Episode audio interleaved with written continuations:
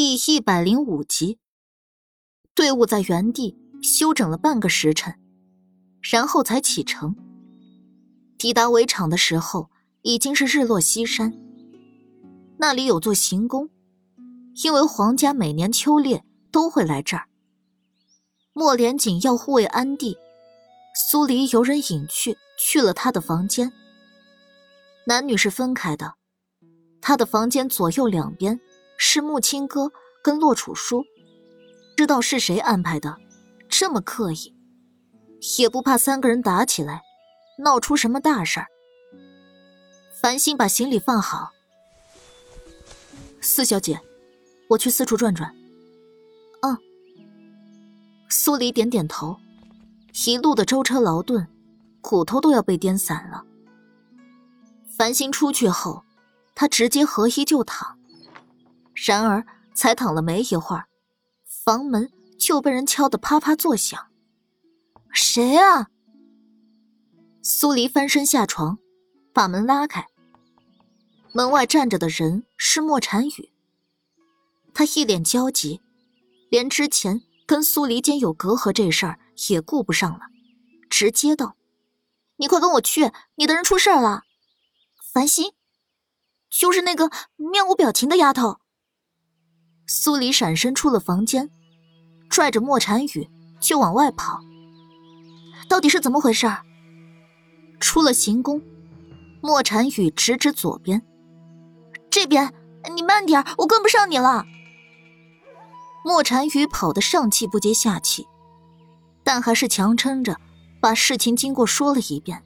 “哎，你那丫头撞上了你哥哥，你哥哥跟他打起来了，具体的……”我也不是太清楚，怕你会被牵扯进去，便去喊你了。为什么帮我？苏黎看了眼莫禅雨红彤彤的小脸。莫禅雨咬了咬唇，眼底的倔强跟高傲虽然还在，但迎上苏黎视线的时候，姿态下意识放低。只有你肯帮我。苏黎恍然大悟，这丫头原来是在感激自己。吴嫂，你可一定要赢啊！莫禅雨又渴求的补了一句：“我是真的不想嫁去北岳，皇长兄就是死在那儿的。我若去了那儿，也会死在那儿。我怕。”苏黎忽然觉得，少了盛气凌人，这丫头也并非那么讨厌。我尽力，但谋事在人，成事在天。我相信你。苏黎没再答话，由莫禅雨带着，很快就到了现场。在围场外围，繁星还在跟苏年雨缠斗。苏年雨招式狠厉，繁星应付的还算轻松。他越是这样，苏年雨就越是下狠手，似乎对自己赢不了一个女人而深感脸上无光。苏年雨，杀了他！木青哥在一边助威呐喊：“杀了他！”周围的千金小姐跟公子哥们也都纷纷附和了起来。苏黎环视了一圈在场的人，捏了解剖刀就加入战局。苏年宇跟繁星使的都是长剑，苏黎则擅长近身搏斗。两人默契合作，繁星负责招架长剑。刺来的杀招，给苏黎制造机会。苏黎进了苏年宇的身后，解剖刀的刀尖泛起一阵寒光，直直抵上他的喉咙。停手！苏年宇脸色铁青的瞪着苏黎。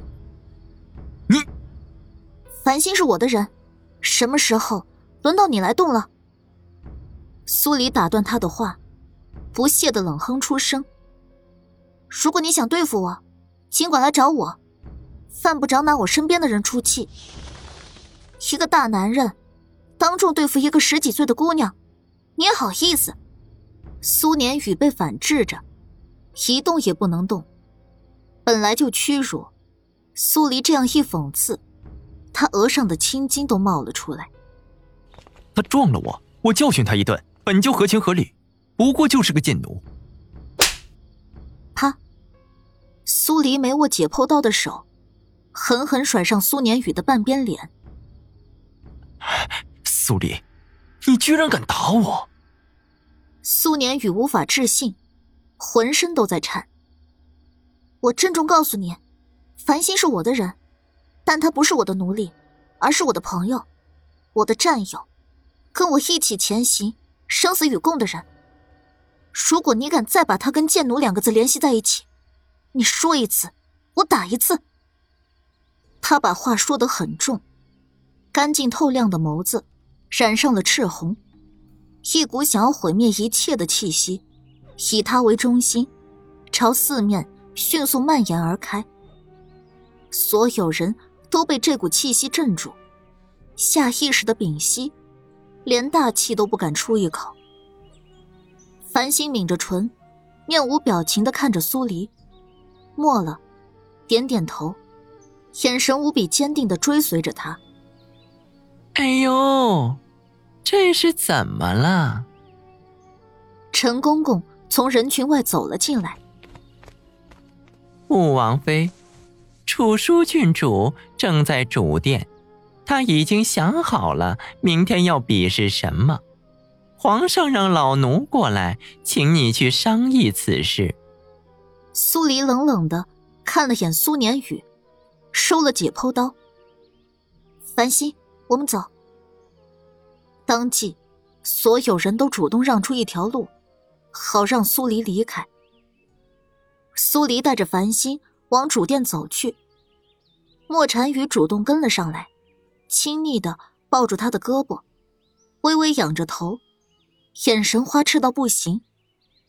五嫂，你刚才好帅啊，丝毫不比那什么楚书郡主差。我以前怎么会觉得你丑呢？我当时肯定是眼瞎了。啊五嫂，你收不收徒弟的？你会的那些也教教我好不好？我从小就想着要做个女英雄，惩恶扬善，行走江湖。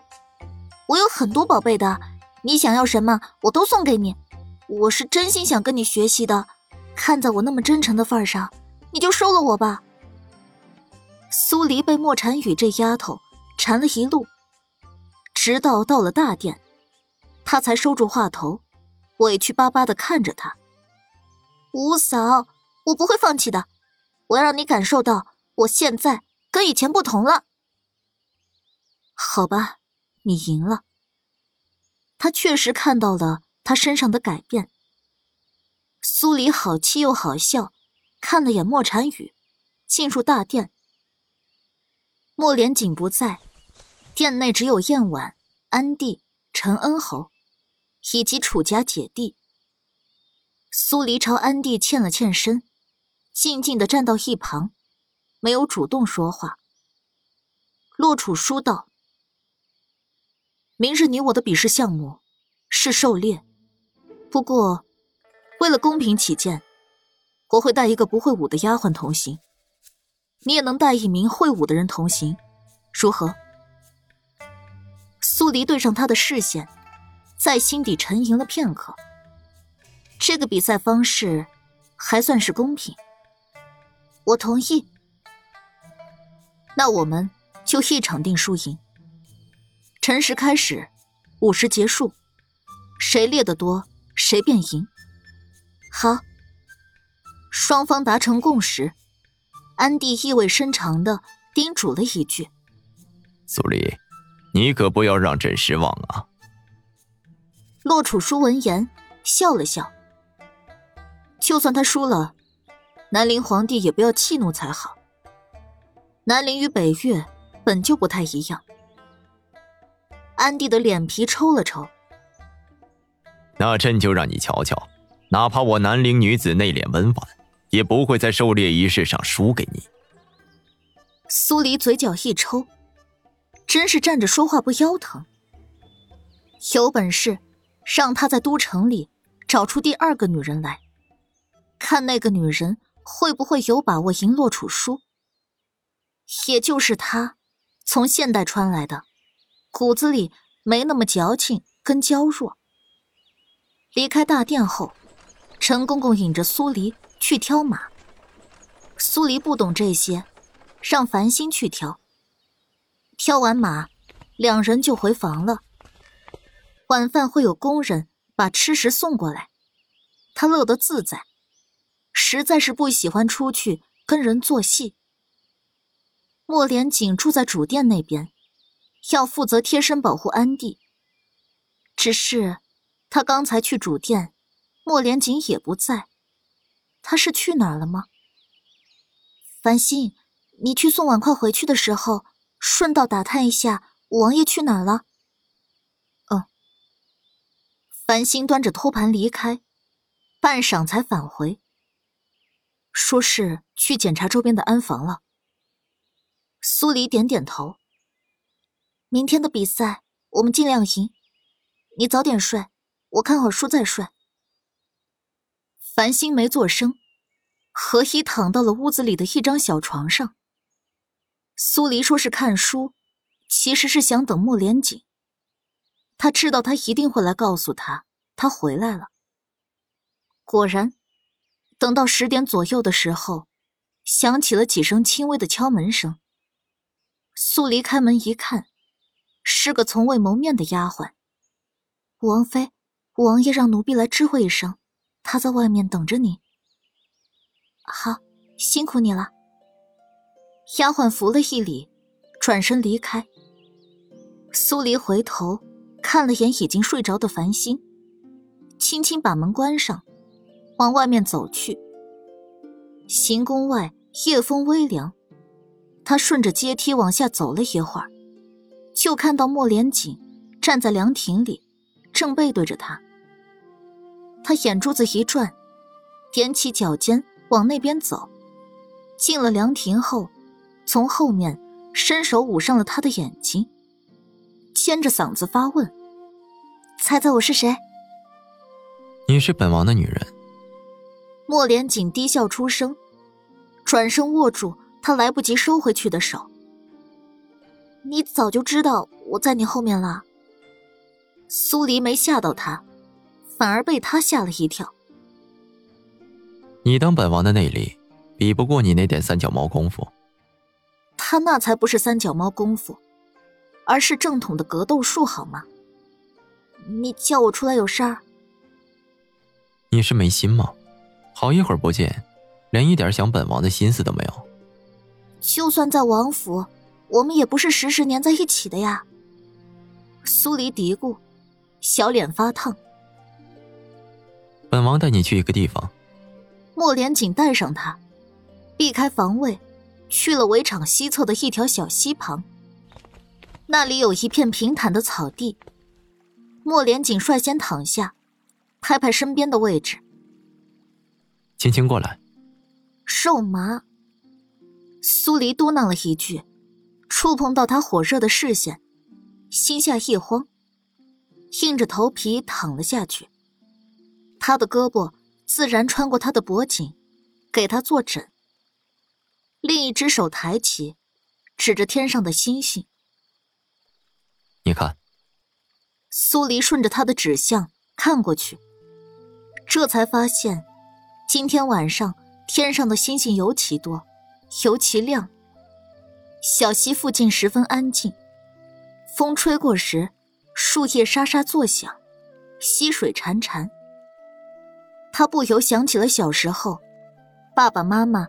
带他去露营，也看过这样的星空。不知道现代的一切怎么样了？把他害死的连环杀手落网了吗？爸爸妈妈是不是已经从失去他的痛苦中走了出来？怎么了？莫莲紧撑起头，侧躺着看他。星光之下，他脸上的愁绪。尽数落入他眼里，没什么，就是有点想家了。苏黎吸吸鼻子，笑了笑。将军府。莫连锦有些错愕。不是将军府，那不是我的家。那，事情说起来有点荒唐。等以后有机会再告诉你。突然。莫连锦抱住他，用了巧劲儿，带着他一起滚向一个矮坡。嘘，别说话，有人。苏黎缩在他的怀里，第一次跟他贴得那么近。他身上的气息全洒在他身上，冷冽中又透着股令人着迷的男性魅力。他挣扎了一下，我们又没做什么见不得人的事儿，干嘛要躲起来？莫连锦不语，一双眼睛直直盯着走近的人。那人穿着身侍卫服，从服饰上来看，应该是禁卫军。鬼鬼祟祟的。打量了四处后，就站在原地等着。没一会儿，从一个方向又走来一个人，有淡淡的香气传了过来。来的是个女人。倩儿，你怎么才过来啊？侍卫连忙上前，一把抱住女人。虎子哥，主子刚睡，我这不是过来了吗？女人的呼吸节奏瞬间变了。哎，在这儿是不是不太好？安防的人不会巡视到这边，放心，这里没人。